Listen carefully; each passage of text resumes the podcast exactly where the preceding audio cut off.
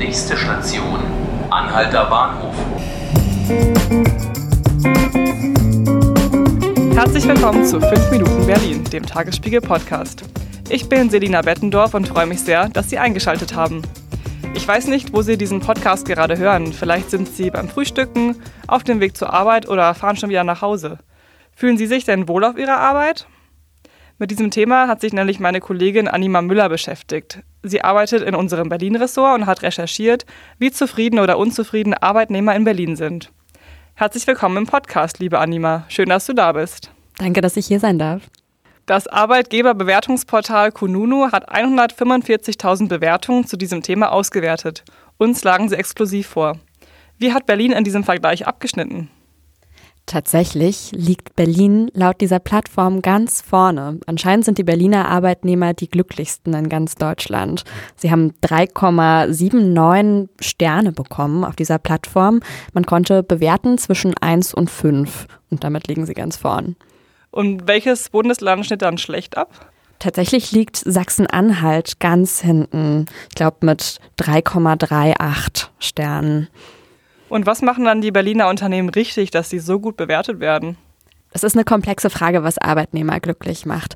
Ähm, die Angaben sind ja auch immer subjektiv. Gerade Glück ist immer ein Faktor, der verschieden bewertet wird. Ähm, aber man kann zum Beispiel sagen, ähm, Berlin ist ähm, Start-up-Hub Nummer eins nach wie vor. Und ähm, Startups haben nun mal den Vorteil für ähm, junge Arbeitnehmer vor allem, dass sie gute Aufstiegschancen bieten und gleichzeitig eine relativ familiäre Atmosphäre bieten. Aber es gibt wahrscheinlich gerade bei Startups auch so Anfangsschwierigkeiten, oder? Ich meine, die sind wahrscheinlich noch nicht so gut organisiert wie größere Unternehmen. Ja, das ist ganz wichtig zu ähm, beachten in jedem Fall. Vor allen Dingen, ähm, was die Arbeitnehmerrechte angeht, muss man Startups auch sehr kritisch reflektieren. Ähm, vielleicht haben junge Arbeitnehmer häufig auch noch eine geringe Erwartungshaltung ihrem Job gegenüber und nehmen zum Beispiel schlechte Bezahlung oder Überstunden in Kauf, in der Hoffnung, dass sie schneller aufsteigen können. Mhm. Hat denn auch die Stadt Berlin etwas damit zu tun, dass die Arbeitnehmer sich hier besonders wohlfühlen? Das kann man natürlich in jedem Fall spekulieren. Ne? Also Berlin ist äh, sehr interessant, was seine Kneipen und seine Clubszene angeht. Gerade auch junge Leute aus dem Ausland werden in jedem Fall von dem Angebot hier angezogen. Ja, das kann man schon sagen. Und gibt es da ein Unternehmen, was ganz besonders gut abgeschnitten hat? Interessanterweise hat vor allem Daimler besonders gut abgeschnitten mit 3,9 Sternen. Anscheinend bietet Daimler besonders gute Arbeitnehmerrechte an. Vielleicht sind die Zeiten, die Arbeitszeiten angenehm.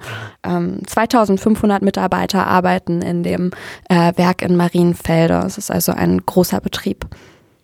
Und welches Unternehmen war dann besonders schlecht in Berlin? Interessanterweise hat die BVG relativ schlecht abgeschnitten in Berlin mit 2,61 Sternen.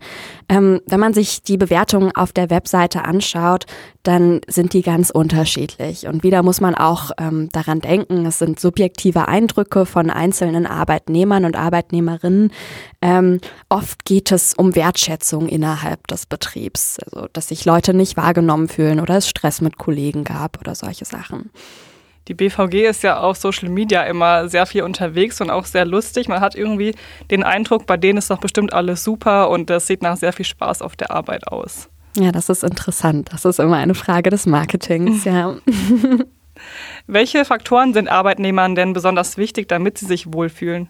Das ist ganz interessant. Auf Nachfrage gibt die Plattform Kununu nämlich auch einzelne Bewertungspunkte preis. Also da kann man dann sehen, was sich Arbeitnehmer wünschen und was Arbeitgeber normalerweise bereitstellen. Und ähm, oft ähm, sind das zum Beispiel flexible Arbeitszeiten, die sich Arbeitnehmerinnen und Arbeitnehmer wünschen, die Möglichkeit im Homeoffice zu arbeiten und absurderweise oder vielleicht auch nicht, dass Hunde im Büro erlaubt sind. Das, das entzieht sich meiner, ja, meines Urteils, warum das so ist. Das siehst du hm. also anders. Du brauchst keinen Hund im Büro. Ich glaube, ich bin nicht so ein Hundetyp.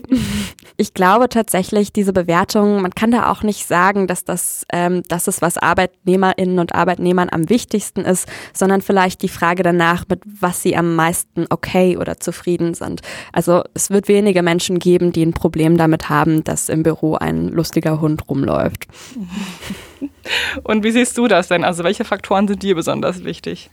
Ähm, also für mich ist es besonders wichtig, dass ich in einem Beruf arbeite, der mir Sinnerfüllung gibt. Ähm, deswegen vielleicht auch die Arbeit in einer Redaktion, dass ich Themen mitbestimmen kann und vielleicht entspreche ich damit ganz klar dieser Generation Y, die immer irgendwie einen Sinn sehen muss in dem, was sie tut. Ähm, gleichzeitig schätze ich aber auch feste Arbeitszeiten im Gegensatz zu den Menschen, die sich Homeoffice wünschen. Ich profitiere von einer produktiven Arbeitsatmosphäre mehr als das, dass ich bei mir zu Hause sitze oder am See. Ja, und man hat ja auch nette Kollegen dann, wenn man auf der Arbeit ist. Das in jedem Fall. Ja, liebe Hörerinnen und Hörer, ich hoffe auch, dass Sie gern zur Arbeit gehen und sich dort wohlfühlen. Liebe Anima, vielen Dank für deinen Besuch in unserem Podcast-Studio. Das war 5 Minuten Berlin, der Podcast des Tagesspiegels. Ich bin Selina Bettendorf, vielen Dank fürs Zuhören und einen guten Start in die neue Woche.